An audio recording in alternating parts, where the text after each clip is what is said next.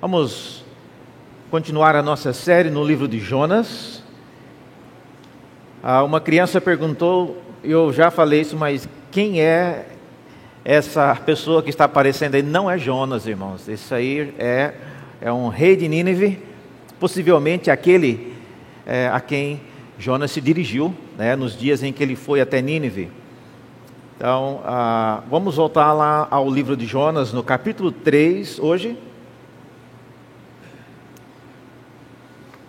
Abra a sua Bíblia, é uma das razões porque nós não projetamos o texto na hora do sermão, é, é intencional, para que nós voltemos os nossos olhos para a nossa Bíblia e anotemos e tenhamos algum tipo de vínculo com a palavra e aquilo que é dito aqui. Então, essa é a razão. Então, diz assim a palavra de Deus, Jonas, no capítulo 3, a palavra do Senhor veio a Jonas pela segunda vez, dizendo: Levante-se, vá à grande cidade de Nínive e pregue contra ela a mensagem que eu lhe darei. E Jonas se levantou e foi a Nínive, segundo a palavra do Senhor. Ora, Nínive era uma cidade muito importante diante de Deus. E eram necessários três dias para percorrê-la. Jonas começou a percorrer a cidade o caminho de um dia e pregava, dizendo: Ainda 40 dias e Nínive será destruída. Os ninivitas creram em Deus e proclamaram um jejum e vestiram roupa feita de pano de saco, desde o maior até o menor. E quando essa notícia chegou ao rei de Nínive, ele se levantou do seu trono tirou os trajes reais, cobriu-se de pano de saco e sentou-se sobre cinzas e mandou proclamar e divulgar em Nínive o seguinte: Por mandado do rei e dos seus nobres, ninguém, nem mesmo os animais, bois e ovelhas, podem comer coisa alguma. Não lhes deem pasto, nem deixem que bebam água. Todos devem ser cobertos de pano de saco, tanto as pessoas como os animais. E então clamarão fortemente a Deus e se converterão cada um do seu mau caminho e da violência que há nas suas mãos. Quem sabe? Deus talvez se volte e mude de ideia e então se afaste do furor da sua ira, para que não pereçamos. E Deus ouviu o que fizer, viu o que fizeram e como se converteram do seu mau caminho. E Deus mudou de ideia quanto ao mal que tinha dito que lhes faria e não fez. Até aqui a palavra do Senhor. Vamos orar mais uma vez?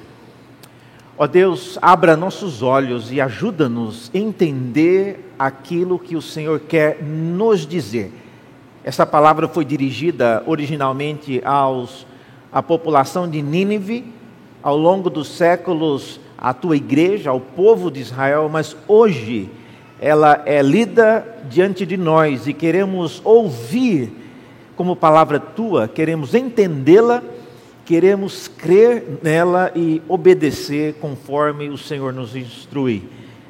E para isso, pedimos que o teu Espírito, o mesmo que a inspirou, possa trazer a cada um de nós a iluminação para que isso aconteça. Oramos e pedimos isso em nome de Jesus. Amém. Meus irmãos, na nossa última mensagem, vimos que uma das razões por que Jonas não queria ir a Nínive é porque ele suspeitava que Deus tinha segundas intenções com aquilo que ele estava mandando fazer. E nós vimos também que ah, isso se concretizou, na verdade, Jesus, 700 anos depois de Jonas, declarou que de fato Deus tinha segundas intenções e disse qual era essa segunda intenção. Nós vimos no último, na última mensagem que Jesus, em Mateus, diz que da mesma forma como Jonas passou três dias no ventre do grande peixe, Semelhantemente, Jesus também passaria três dias debaixo da terra. E ele então cria essa expectativa e coloca Jonas como um modelo daquilo que aconteceria com Cristo. Isso o próprio Cristo disse. Então, é, era sim uma segunda intenção. Nada disso foi dito para Jonas. Nada disso foi explicado para ele. Deus poderia ter dito: Jonas, vá a Nínive. E o que vai acontecer com você pelo caminho, eu já te advirto: você vai ser jogado dentro do mar, um grande peixe vai te engolir, vai ficar três dias lá no ventre do peixe, mas tudo isso, Jonas, é parte de uma grande lição que eu quero ensinar ao longo dos séculos para várias gerações a respeito do meu filho Jonas, que virá um dia e irá passar por coisas semelhantes. Você topa, Jonas? Olha, irmãos, eu acho que seria diferente. Porque Jonas ficaria até um pouco mais empolgado. Puxa vida, eu fui chamado para fazer parte dessa, desse grande teatro de Deus, e eu sou o personagem principal. E eu quero fazer parte dessa proeza. Deus não falou nada disso para Jonas, irmãos. Ele disse: vá e pregue a cidade de Nínive. E aqui estamos novamente diante de uma ordem que foi dada ao mesmo profeta, que envolvia a mesma cidade e sem saber exatamente o que vai acontecer. Jonas é enviado mais uma vez, e a única coisa que a gente sabe agora, que é nova informação aqui, é que o texto nos diz no versículo 3 que, que Nínive era uma grande cidade. Algumas versões colocam a expressão era uma cidade muito importante, e aí diz que era para Deus. Alguns de vocês sabem, eu sou natural de Cuiabá. E às vezes quando eu falo de Cuiabá, eu estou falando quase que do céu, né? Cuiabá é uma cidade maravilhosa, né? Quem conhece não compra, né? Mas é uma cidade muito quente. Mas quando a gente fala da nossa cidade natal, nós geralmente costumamos a embelezar mais do que na verdade a cidade é.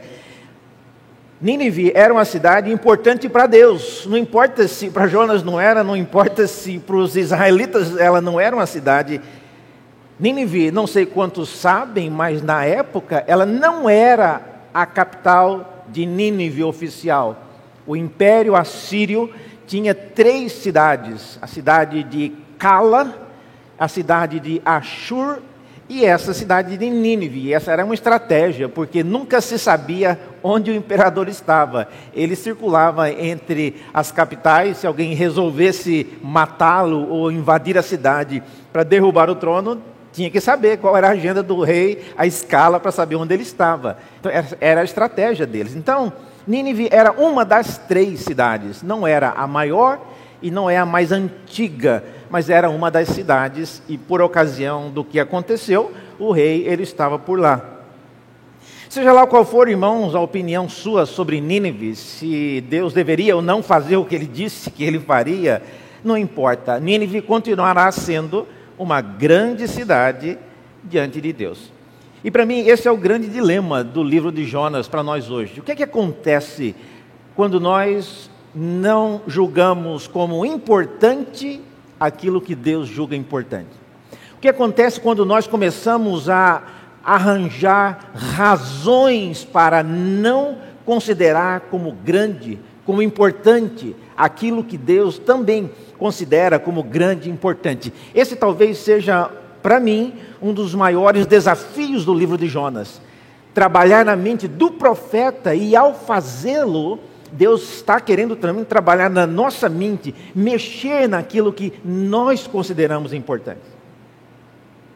Irmãos, não é fácil você mudar a opinião que algumas pessoas têm a respeito de algumas coisas. Não é fácil, por exemplo, é, praticamente eu conheço uma pessoa que mudou de time, por exemplo. As pessoas mudam de tudo. Mudam de cidade, mudam de país, mudam de família, mas não mudam do time que ele torce. Eu conheço um médico que ele fez uma cirurgia e lá em Cuiabá, numa, num menino, e o menino depois veio a falecer, e por causa disso ele, ele começou a torcer para o time desse menino que ele fez a cirurgia. Mas com respeito às coisas de Deus, Deus nos fala, e o que nós vamos ver hoje aqui é um desafio, é uma chacoalhada de Deus, nos desafiando a olhar para aquilo que Ele considera importante ah, aos seus olhos. Então, esse é o nosso maior objetivo aqui. E a pergunta, como eu sempre faço no início, é: o que é que Deus quer nos ensinar sobre essa missão de Jonas? O que é que Deus quer nos ensinar com isso? Porque já ficou claro, e nós veremos isso, que Nínive não é a, o objetivo maior. Que Nínive irá se converter por um tempo, depois irá voltar, as gerações seguintes não serão mais semelhante a essa que nós estamos lendo. Então, parece-me que Nínive não é o principal objetivo. Qual é então? Qual é? O que, que Deus quer nos ensinar sobre a missão de Jonas em Nínive? Primeira coisa que eu vejo na, naquilo que Deus quer nos ensinar é que Deus quer Jonas no projeto. Eu não sei quantos de vocês já tiveram a tarefa de fazer um serviço para um, um chefe seu na sua empresa e ele te delega a missão de fazer uma determinada tarefa, só que o chefe da empresa fala: oh, você vai fazer isso, mas eu quero que você coloque fulano para trabalhar com você. E você conhece o fulano, você sabe que esse fulano, ele não sabe nada do que precisa ser feito naquela tarefa. E você nem entende por que, que o chefe quer que eu coloque fulano para trabalhar nessa tarefa. Bom, primeiro porque ele é o chefe. Ele pode falar o que ele quiser, você tem que cumprir o que o chefe mandou. E você vai tentar várias coisas para colocar de escanteio esse fulano, porque na verdade ele só atrapalha o que tem que ser feito, não colabora com nada. Mas ficou claro, irmãos, que Deus quer Jonas nesse projeto. E isso para mim está claro porque Deus poderia ter escolhido outra pessoa. Quantos profetas tem? Foi assim, por exemplo, quando Deus chamou Moisés, Moisés resolveu reclamar, resolveu teimar, dizendo que era gago, resolvendo falar que não sabia se articular muito bem. Deus cansou, diz a Bíblia em Êxodo, que Deus se irou e falou: Ok, chama o seu irmão Arão. Não vou mais perder meu tempo com você, Moisés. Deus poderia ter feito a mesma coisa com Jonas. Por que, que Deus insiste em chamar Jonas? É porque Ele quer Jonas no projeto. Então, esse é o primeiro ponto. Deus é, quer Jonas. E a lição que a gente aprende disso, primeira coisa, é que Deus usa pessoas. Esse é o primeiro ponto.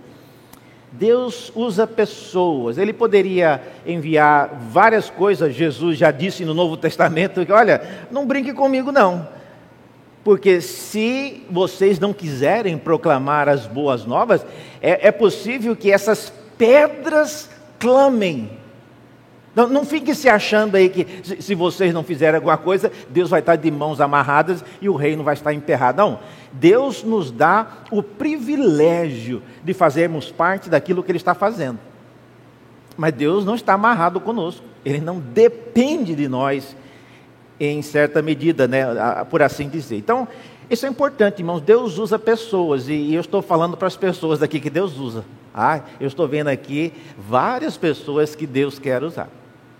Ah, não, não olhe para o lado, não é a pessoa que está do seu lado, é você. Eu estou falando com você. Deus usa pessoas. Ah, e pessoas presencialmente, às vezes, tem um impacto muito grande. Eu sei que transmitido via YouTube, como nós estamos transmitindo agora, o site da Igreja de Santo Amaro, né, o nosso canal do YouTube, iniciou em 2009. De 2009 até hoje, 24 milhões de pessoas já assistiram vídeos em nosso canal.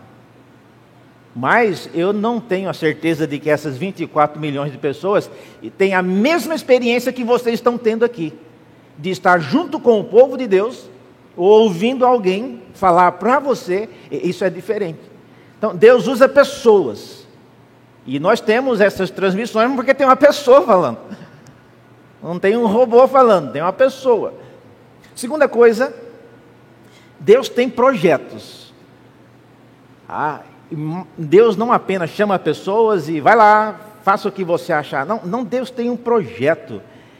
E, os seus projetos, no caso aqui de Jonas, envolve primeiro a cidade de Nínive. O projeto de Deus é ir a Nínive. Hum, Jonas poderia. Eu, eu posso ir, por exemplo, para Babilônia? Não, é Nínive. E você quer, o projeto é ir para Nínive. E aqui, irmãos, porque começa a entrar nessa área, mas Nínive, vamos pensar um pouquinho sobre Nínive. O texto diz aí que Nínive era uma cidade que para atravessá-la levava três dias. Três dias. Nínive não é uma cidade assim é, tão grande como nós imaginamos. E essa expressão três dias talvez seja até uma expressão figurada, como às vezes a gente diz: Olha, eu estou esperando aqui já faz um século e a atendente não apareceu. um século é muito tempo. Mas a gente é acostumado a falar isso. Ah, eu lembro que eu, nós tínhamos um amigo que eu, ele morou, é, ele era americano e veio para o Brasil, ele estava começando a aprender o português, e ele não entendia quando a gente falava a gente. Tá? Vamos, vamos, sair, quem vai ser? A, gente vai almoçar. Tinha duas pessoas. Ele, mas cadê a, a gente? gente para ele, ele olhava no dicionário, é, é um povo, né? Duas pessoas conta como gente. então, a, a expressão, semelhantemente, a expressão três dias Parece-me, eu vou mostrar já já porque ela é uma referência mais generalizada. Veja, por exemplo, a, a cidade, hoje, a cidade de Nínive, ela tem um local onde ela está hoje, que é chamada de Mossul. Vai aparecer aí, essa é a cidade de hoje, atualmente, se você quiser depois procurar no Google, esse é o nome né, que aparece no Google, Mossul, no Iraque. Esse é o local onde Nínive esteve. O que está circulado de vermelho aí é a região do palácio apenas. E o, o tamanho desse palácio aí, só o palácio tem um quilômetro e meio. A cidade de Nínive, né, as ruínas, por exemplo, do portão da cidade de Nínive são essas aí. Então, isso aí existe lá hoje ainda. Tá? Se alguém quiser visitar, compre a passagem para Mossul, no Iraque. Eu não sei se tem volta, mas você vai para lá. Ah, Uma excelente cidade para você visitar. E também é, tem uma, a, uma representação artística, né? isso aqui não é uma foto de verdade, mas essa aí aparece inclusive Jonas em pé na montanha. Mas isso é mais ou menos o que seria a cidade de Nínive nos dias de Jonas. O fato é, irmãos, que é, o tamanho real, o tamanho da circunferência da cidade, do sítio arqueológico onde está Nínive hoje, nos diz que a cidade ela tinha mais ou menos 11 quilômetros de extensão. 11 quilômetros, para quem está aqui em São Paulo, eu vi, digitei no Google aqui, é daqui de Santo Amaro até no Shopping Eldorado. Muito difícil que você levasse três dias, você tinha que ser muito devagar, sentar várias vezes. Mas para sair daqui e no Shopping Eldorado a pé, não leva três dias. Ah? Então, é, é, importante, e mesmo que a pessoa fosse circular, ah, reverendo, mas ela está dando uma volta na cidade, passando de porta em porta, é, não é isso que o texto fala. De qualquer forma, há uma comparação, então, aí entre a expressão três dias como sendo uma expressão figurada. E o que, que o texto quer, então, nos mostrar com essa ideia? É que a cidade era uma cidade de três dias para a jornada, e no primeiro dia, vocês viram aí? Jonas caminhou um dia. Ou seja, ele nem deu, nem deu conta de entregar para todo mundo a mensagem. E a cidade já teve a reação inesperada. Então, Deus tem usa pessoas, Deus tem projetos. Não é você que apresenta o projeto para Deus. Você tem que saber o que Deus está fazendo e tentar se encaixar no, naquilo que Deus está fazendo. E por último, irmãos, Deus tem uma mensagem. E a mensagem que era para entregar a Nínive era uma mensagem simples. E o texto aqui fala que era apenas isso, 40, versículo 4. Sublinha aí, esse é o conteúdo da mensagem que Jonas andava passando. 40 dias e Nínive será destruída. Tá? Se eu fosse um ninivita, Jonas passasse gritando na porta da minha casa, como esse pessoal passa vendendo ovo ou aquele carro para coletar óleo na rua. Como é que é? Quantos dias? Tá? Quem, quem, a minha casa vai ser destruída? É, volta eu. Como assim? Que história é essa de, Então, Jonas ia passando e falando essas coisas, e certamente os ninivitas não eram pessoas que olhariam e ouviriam desaforo e afrontas como essa de maneira é, assim pacífica. Eu acho que Jonas já falava e corria. Ele não ficava nem para esperar qual era a reação dos ninivitas.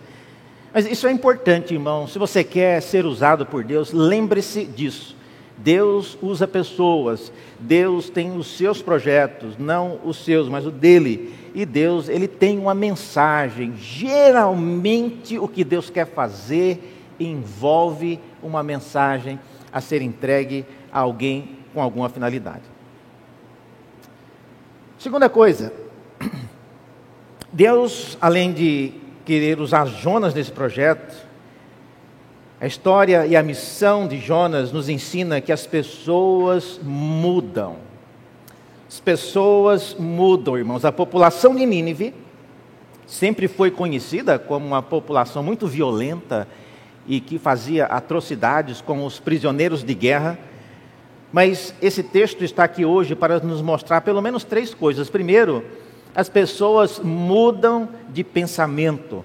Versículo 5 nos diz que os ninivitas creram. E, e, vocês notaram uma coisa curiosa aqui? Os ninivitas creram antes do rei decretar que eles deveriam crer e se arrepender. Isso é, é digno de nota. Então, quando o rei posteriormente fica sabendo do que estava sendo anunciado e ele decreta que todo mundo deveria se arrepender, deveria se colocar em panos de saco, o povo já estava fazendo isso. Então, eu acho isso curioso, que os ninivitas tenham tido a iniciativa de colocar-se nessa condição. Então, isso mostra para mim, que vivo na cidade de São Paulo hoje, irmãos, você tem que acreditar nisso. As pessoas mudam de pensamento. Se você não acredita nisso, você não tem como fazer e ser alguém investido ou imbuído da tarefa de pregar o Evangelho? Você pregaria o Evangelho para um poste? Para um sinaleiro? Que aqui em São Paulo chama-se farol? pregaria? Não. Por que você não pregaria o Evangelho para um poste de luz? Porque você não crê que um poste de luz ouve a palavra de Deus e que é capaz de respondê-la. Você vive rodeado de pessoas que são pessoas ruins aos seus olhos, são pessoas, às vezes, de fato, pecadoras, pessoas envolvidas com toda sorte de promiscuidade, de iniquidade, de corrupção. Você, como um homem e uma mulher de Deus, não pode deixar de acreditar que as pessoas mudam. Não por causa do que você vai falar, não por causa do que você é capaz de fazer, mas porque Deus faz isso. Segunda coisa, a gente precisa acreditar que pessoas mudam não só de pensamento, mas de atitudes. Vocês viram aí no versículo 5 é dito ainda que eles se colocaram em roupa feita de pano de saco. E isso aí é uma linguagem que mostra um gesto de contrição e arrependimento. E é bom que vocês saibam disso, por quê? Porque por causa desse gesto dos ninivitas, fica claro que essa atitude não era só em Israel.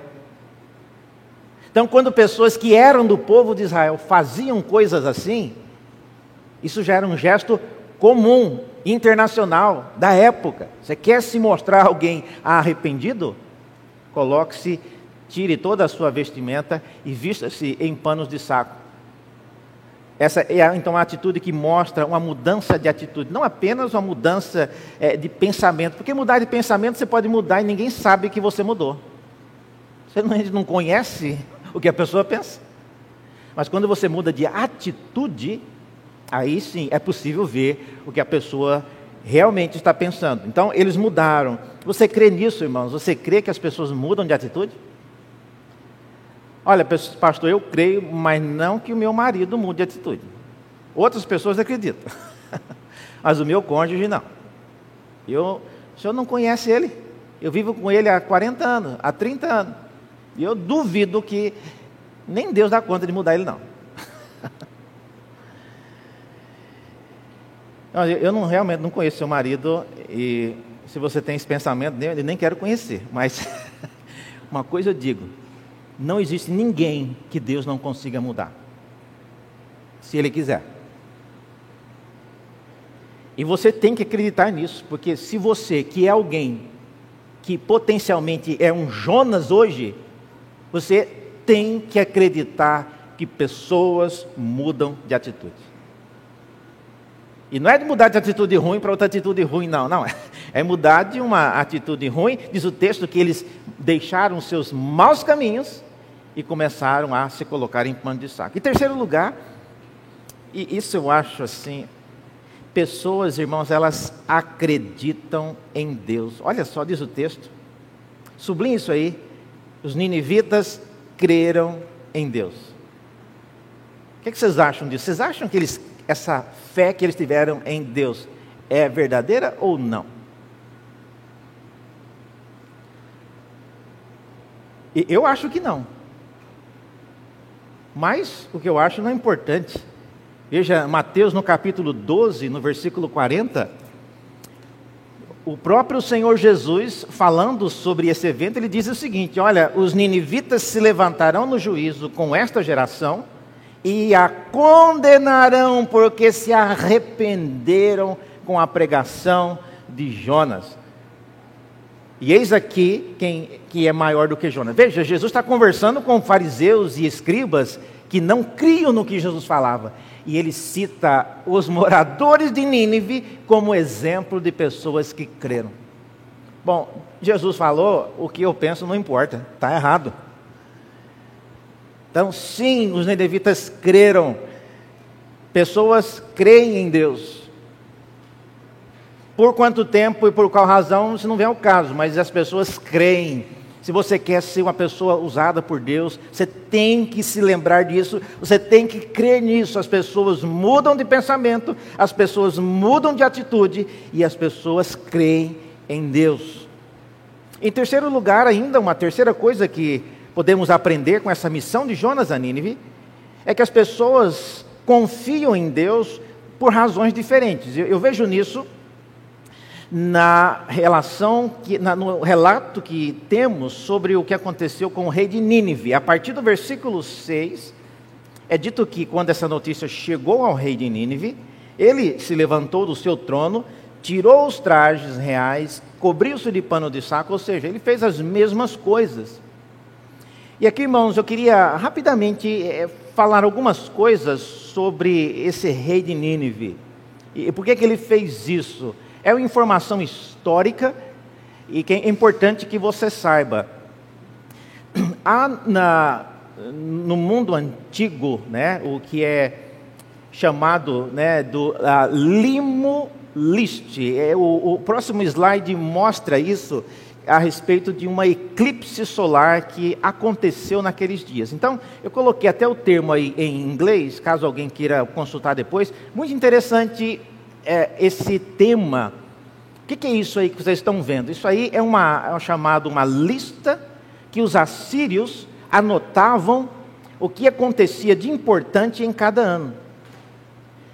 E no ano em que Jonas esteve em Nínive, está lá anotado, teve uma eclipse solar. Eclipse, irmãos, não é como você prever se vai chover ou não. Eclipse é um fenômeno constante. Então, por causa disso, inclusive, é possível você saber exatamente qual dia aconteceu, porque a, a eclipse ela é um fenômeno constante e regular. E o que, que acontecia? Por que, que eu estou mencionando isso? Porque quando acontecia é, fenômenos assim, os imperadores eles recebiam ameaças. Era comum na cultura dos assírios, quando acontecia uma eclipse, eles criavam essas expectativas, essas superstições de que o sol durante o dia ele foi coberto por alguma coisa escura e, e, aí as especulações cresciam. Tudo está escrito aí nessa obra é, que é datada dos dias de Jonas. Isso não é agora escrito agora não. Isso é, é uma lápide. Hoje está no Museu Britânico. Quem quiser ir lá ver, lá é mais seguro do que ir em Nínive, tá? Então vai lá. Museu Britânico é de graça, não precisa pagar. Você pode ver isso aí. E nessa lista é dito que os imperadores recebiam ameaças. Quando acontece um eclipse, o primeiro que vai rodar é o imperador. Então era comum. Era comum. Não estou dizendo que Deus, é, a mensagem não tinha nenhum poder, ele se converteu por causa da eclipse. Não é isso. Mas Deus escolheu o momento em que o coração desse rei já estaria, que toda a, a cidade, todo o país já estaria, em alguma medida, balançado com essas superstições, e Deus coloca a mensagem dele certeira. E olha só, no caso das especulações do ninivitas, era sempre coisa ruim. E o Deus de Israel vai mostrar compaixão então, essa eclipse solar nos dias de Jonas geralmente vinha ameaçando os imperadores por conta da eclipse. É, inclusive, esse gesto do, do, imperador tirar as suas vestes, ele tira o seu manto e coloca de lado. Naquela imagem que eu mostrei anteriormente, tem uma descrição de um imperador que, após ter recebido uma ameaça, isso em outros tempos atrás, ele tira o seu manto real e ele passa para um rei é, ou uma, um líder que era temporário até passar a ameaça. Depois que passasse a ameaça, morreu, morreu então eu volto e visto o manto. Ou seja, ele passa o manto para alguém morrer no lugar dele. Isso, isso está descrito lá. Então é, era uma situação bastante comum mas o que não era comum, irmãos, ah, nesse caso aqui, é a contrição do rei. É, é isso que é diferente. Num cenário comum, o rei, como eu disse, passaria o banto. Opa, eu não quero essa maldição sobre mim. Quem, quem, quem quer ficar rei aqui por uma semana? Sabendo que quem for ficar rei por uma semana, vai descer aí uma, um azar de alguma divindade aí, vai assolar. Quem quer? Alguém, alguém se voluntaria? E algum louco lá, às vezes pegava. Ah, eu vou morrer de qualquer jeito mesmo, né? Melhor morrer tendo o privilégio de ter sido o rei de Nínive por uma semana ou duas. O rei de Nínive se mostrou contrito. E essa atitude de se vestir também com pano de saco, e aí ele vai longe, né? Ele não só veste em pano de saco, ele, ele veste até os cachorros e os animais. O que, que o cachorro tem a ver com isso? Ele fala, não é para dar comida nem para os animais. Guarda a ração. Cachorro não vai comer uma semana. Olha, irmãos, isso seria. Esse é um jejum forçado. É muito bom. Tá? Às vezes os nossos filhos não conseguem esperar do almoço para a janta e diz que está morrendo de fome. Olha, é um bom incentivo para a gente então tem que clamar a Deus. Você está com fome? Vamos clamar a Deus.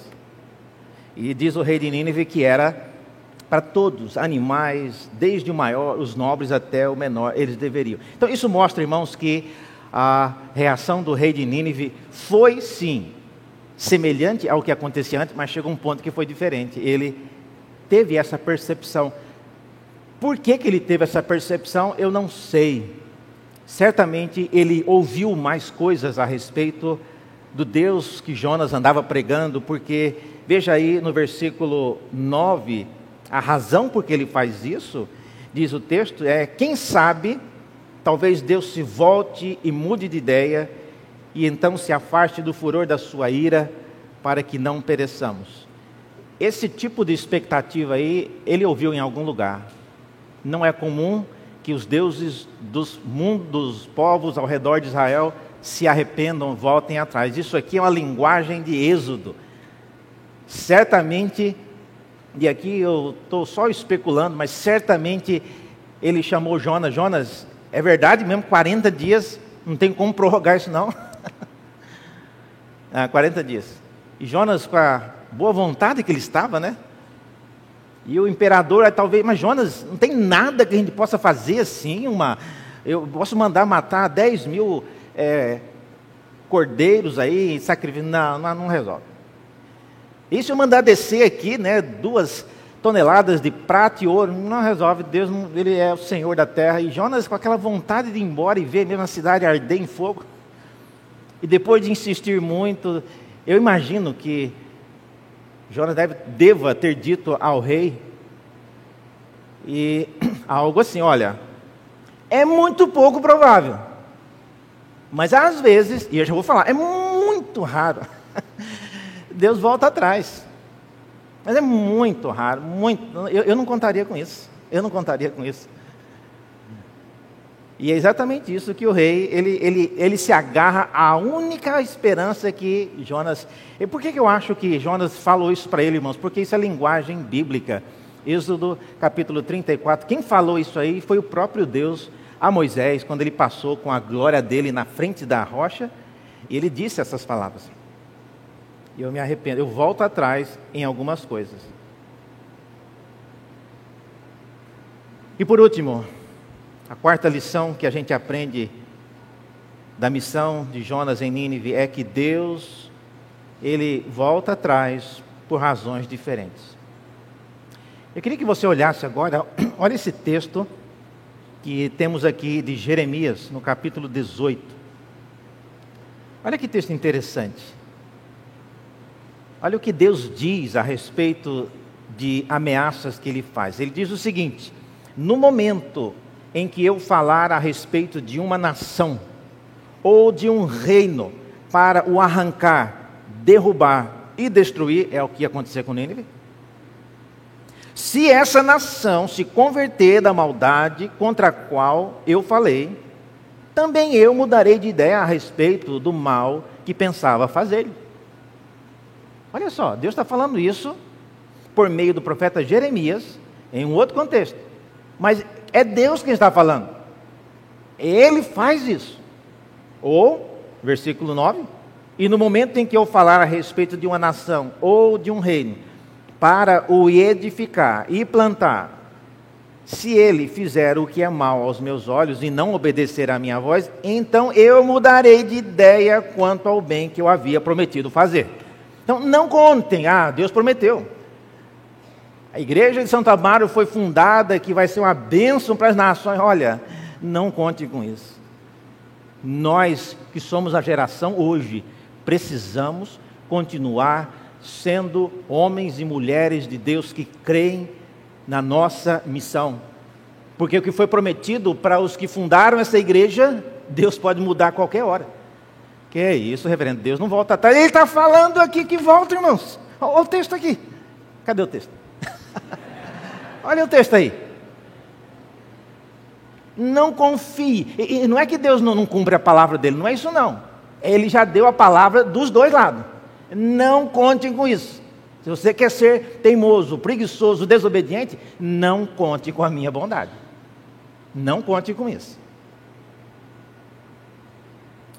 Jonas aprendeu, e nós vamos ver no próxima mensagem sobre o reflexo disso, mas irmãos, Deus volta atrás por razões diferentes e não nos cabe entrar em discussão por que Deus teve compaixão de Nínive. Mas o fato é que no versículo 10 diz aí que Deus viu o que eles fizeram, como se converteram do seu mau caminho, e Deus mudou de ideia quanto ao mal que tinham dito que lhes faria e não fez. Deus podia ter feito isso? oh, irmãos, Deus faz o que Ele quer. Não se surpreenda com as razões que Deus tem para fazer o que Ele quer fazer. Conclusão. Você se lembra do que eu falei no início? Deus usa pessoas, Deus tem projetos e Deus tem uma mensagem? Você crê nisso?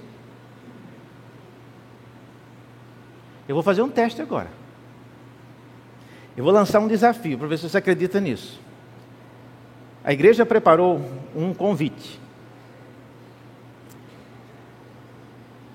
Esse convite é um cartão de Natal e os diáconos agora irão passar um, cartão desse para cada membro da igreja.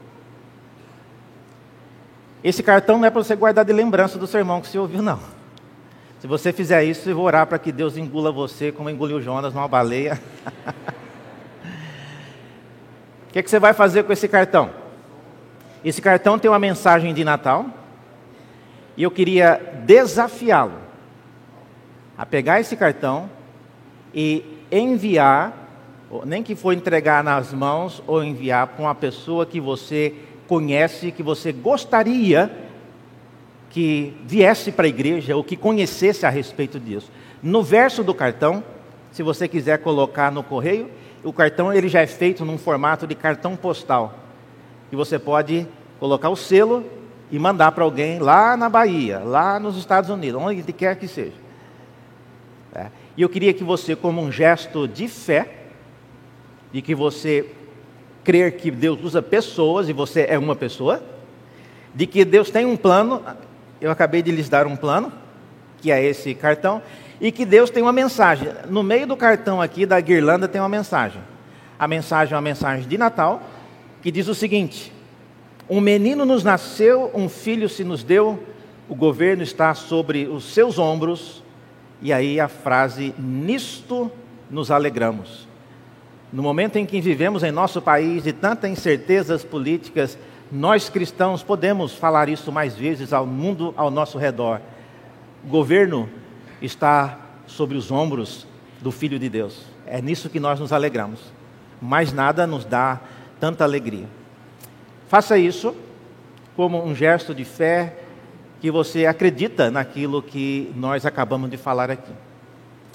Se você quiser, depois, pastor, eu achei tão bonito, eu queria guardar de lembrança. Você pode, mas aí você vai ter que depois, lá ao final, nós teremos isso aqui à venda, um real cada cartãozinho desse, ou se você levar, quiser levar um pacote com dez, é cinco reais. Gente, isso aí é só mesmo para não entregar de graça, para que isso não vá para a gaveta da sua casa. Tá? Caso você queira, e eu faço votos de que você mande isso para o maior número de pessoas. Nós mandamos imprimir duas mil cópias. Então, use isso para evangelizar, para mandar para pessoas que você gostaria que conhecesse a, a Deus por meio da igreja. E atrás aqui tem um QR Code que já encaminha direto para o site da igreja e para as coisas que nós fazemos aqui. Ok? Posso contar com os irmãos nesse sentido? Se sim, digam amém. amém. ok, Deus também ouviu também. Ah? Vamos orar? Senhor, obrigado pela tua palavra, obrigado pela mensagem, obrigado pelo desafio. Ajuda-nos, ó Deus, a crer nisso, que o Senhor usa pessoas, que o Senhor tem um plano e que tem também uma mensagem. Ajuda-nos a usar nossas vidas para fazer parte daquilo que o Senhor está fazendo. Oramos e pedimos isso em nome de Jesus. Amém.